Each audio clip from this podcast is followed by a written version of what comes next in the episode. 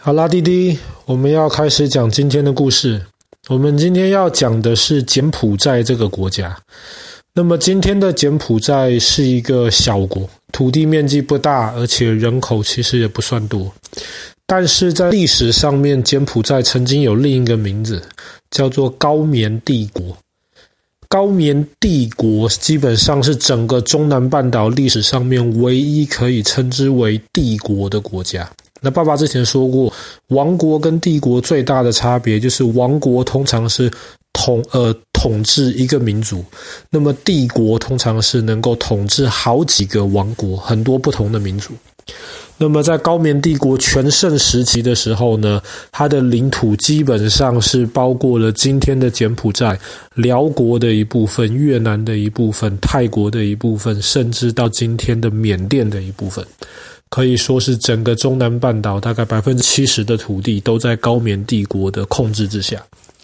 那么讲到柬埔寨跟讲到高棉帝国，那么最重要的一个观光景点，那么也可以说是整个东方世界历史上面最伟大的一个考古奇迹，当然就是吴哥窟。那么高棉帝国最强盛的时期也被称为吴哥王朝。那么我们在讲吴哥窟的时候，其实我们指的通常是那个明信片上面啊、嗯、非常有名的一个侧影，就是看到一些那一种古老的那种建筑物，然后上面有五座很高的尖塔以及其他的小塔。那么那个的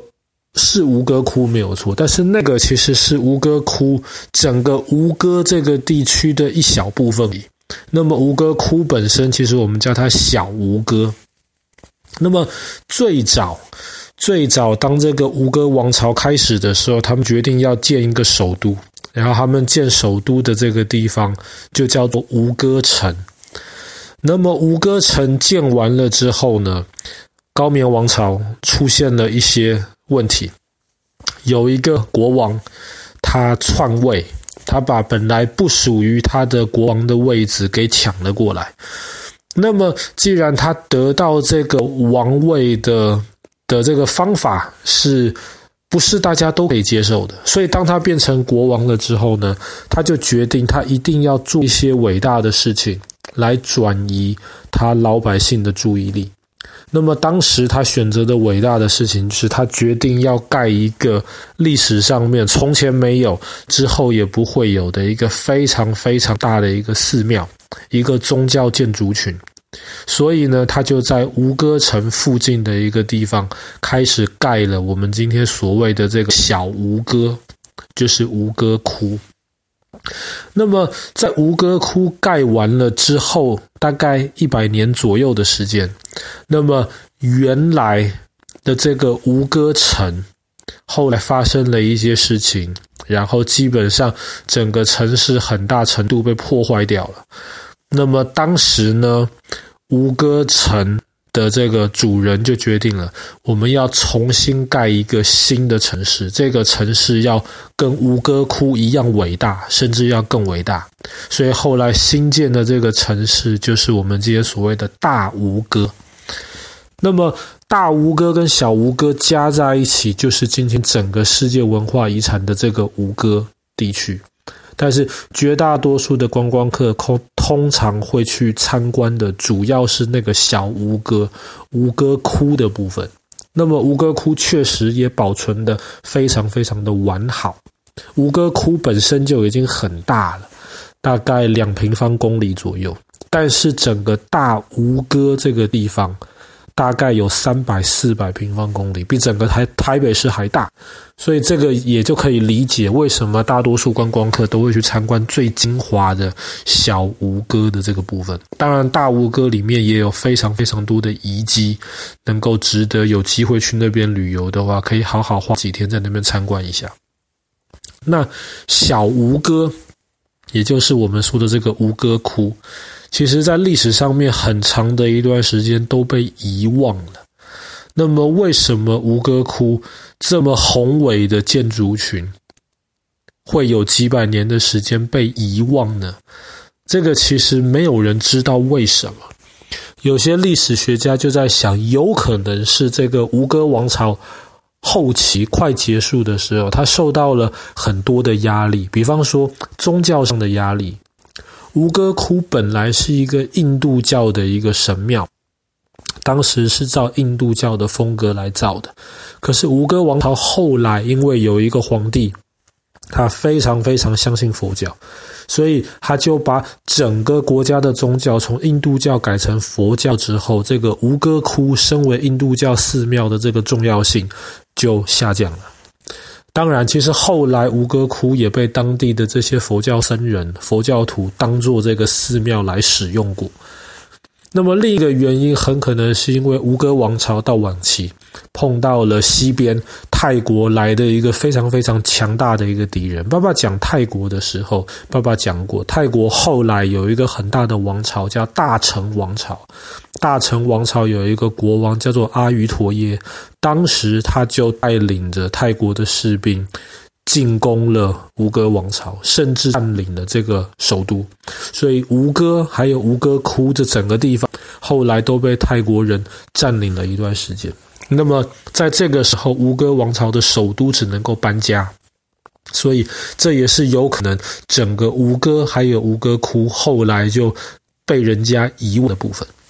那么，其实欧洲人在四五百年之前，欧洲的探险家已经发现了吴哥窟了。当时，这些探险家他们就记录了下来一些关于吴哥窟的一些资料，带回到欧洲去。可是，这些资料在欧洲、在伦敦、在巴黎刊出来了之后，没有人相信。当时的欧洲人普遍认为说，柬埔寨人怎么能像当时欧洲的这些希腊人或是罗马人一样大的这些建筑物呢？绝对不可能的事情。所以欧洲人相信，一直是到大概一百两百年前的时候，越来越多欧洲人看，后来发明了照相机，照出来很多资料之后，欧洲人才相信，哇，吴哥窟真的是柬埔寨人当时造出来的。那么，如果今天我们到小吴哥，吴哥窟的话，我们第一眼会看到的，就是这个吴哥窟外面有非常宽大、非常雄伟的护城河。这个护城河大概两百公尺宽，光宽度就两百公尺。为什么会有这么大的护城河？为什么要造得这么雄伟？你看欧洲这些城堡的护城河，了不起十公尺、二十公尺差不多了，怎么会有两百公尺的护城河？那么有些地质学家跟考古学家，他们就推测说，吴哥窟这整个宏伟的建筑物很特别的是，它其实地基没有做得非常深。地基打得不是那么的结实，而吴哥窟的这些建筑物都是用石头盖的，可是石头是直接叠在另一块石头上面，中间没有像水泥这样子的这些结合剂，所以石头是靠本身的重量撑住上面的其他石头。所以考古学家就想说，为什么要盖这么宽大的这个护城河？很有可能是因为，因为东南半岛常常会有雨季跟旱季，所以这个护城河下雨雨很多的话，这个护城河不会装满，它它可以储存。不好意思，它可以储存水，当做一个蓄水池。那么在旱季的时候，它储存的这个水就可以供。吴哥窟周围有需要的人或是农田使用，但是更重要的一个原因，因为那里时常有稳定的水，所以就保证吴哥窟的这个整个地基不会一下子水太多，或是一下子没有水干掉，然后造成整个地基的松动。所以当时护城河护城河才盖得这么宽大。那么进到吴哥窟里面，几乎是一个正方形。是长方形啦，不过就是看起来视觉效果上面，其实是非常接近正方形的一个的一个安排。那么在这个吴哥窟的正中间，其实有一个三层的一个高台，这个高台是可以爬上去。爬上去之后，你就会看到吴哥窟最最经典的那五个高塔。这五个高塔其实是照着印度教。当时那种须弥山的概念造的。须弥山就是被一片海，也就是那个护城河包住，然后在这个海的中间呢，有一座高山，高山上面有五个山顶，一个是在中间，然后四个角各有一个呃山顶。所以，这整个吴哥窟的设计是非常典型的这样须弥山的概念。然后，在这个须弥山下面三层的那个塔下面的部分，有一个很大很大的一个回廊，一个走廊。在那个走廊上面就刻满的这个印度教的经典里面呢，当时这个魔鬼跟天神是怎么样战争的？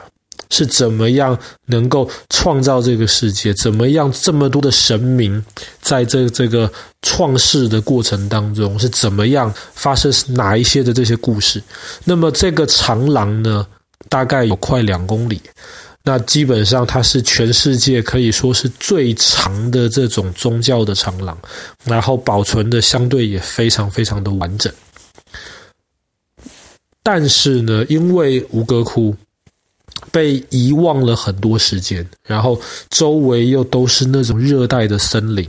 所以其实现在吴哥窟的建筑物很多，其实都开始要慢慢的被这些森林、被这些大自然入侵，所以就造成这个整个吴哥窟虽然建筑物保存的还是相对完整，可是因为建筑物常常跟这些植物分不开，植物长进建筑物里面去，所以对于整个建筑物的这个完整性，其实有一定程度的威胁。然后对于这整个地方。看起来的那个视觉效果，本来已经是呃废墟了，完整的废墟，然后中间又掺杂很多这样子的植物，看起来就有一种破败萧条的感觉。但是吴哥窟现在保存下来，即便已经不是很完整，它的那些雕塑，它刻的那一些印度教的这些神像，其实还是非常非常的完好。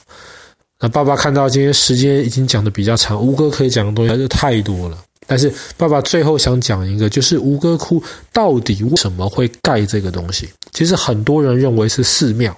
那么吴哥窟确实当地的文字里面有寺庙这个字的意思，但是很多考古学家相信，其实吴哥窟本来不是寺庙，它更不是一个王宫。它不是让人住的地方，因为如果是王宫的话，你会看到吴哥窟里面没有一个大房间，全部的这些像房间的空间都是小小的，非常狭窄，不像是可以让皇帝、让国王住的地方。所以现在有人有一个推论，就是吴哥窟基本上是为了。死去的国王所兴建的，因为当时在在这个吴哥王朝时代，他们相信国王其实是印度教里面的一个神明毗湿奴的化身。那么整个吴哥窟是为了赞美、为了敬拜这个毗湿奴所建立的，所以有可能吴哥窟整个建筑背后的概念跟埃及的金字塔可能有一些异曲同工之妙。好啦，那么爸爸今天的故事就讲到这边。这个啊、，Cambodia 中文叫什么？我我一下忘了，不好意思啊。曾经的这个高棉王朝，柬埔寨的这个世界遗产吴哥窟。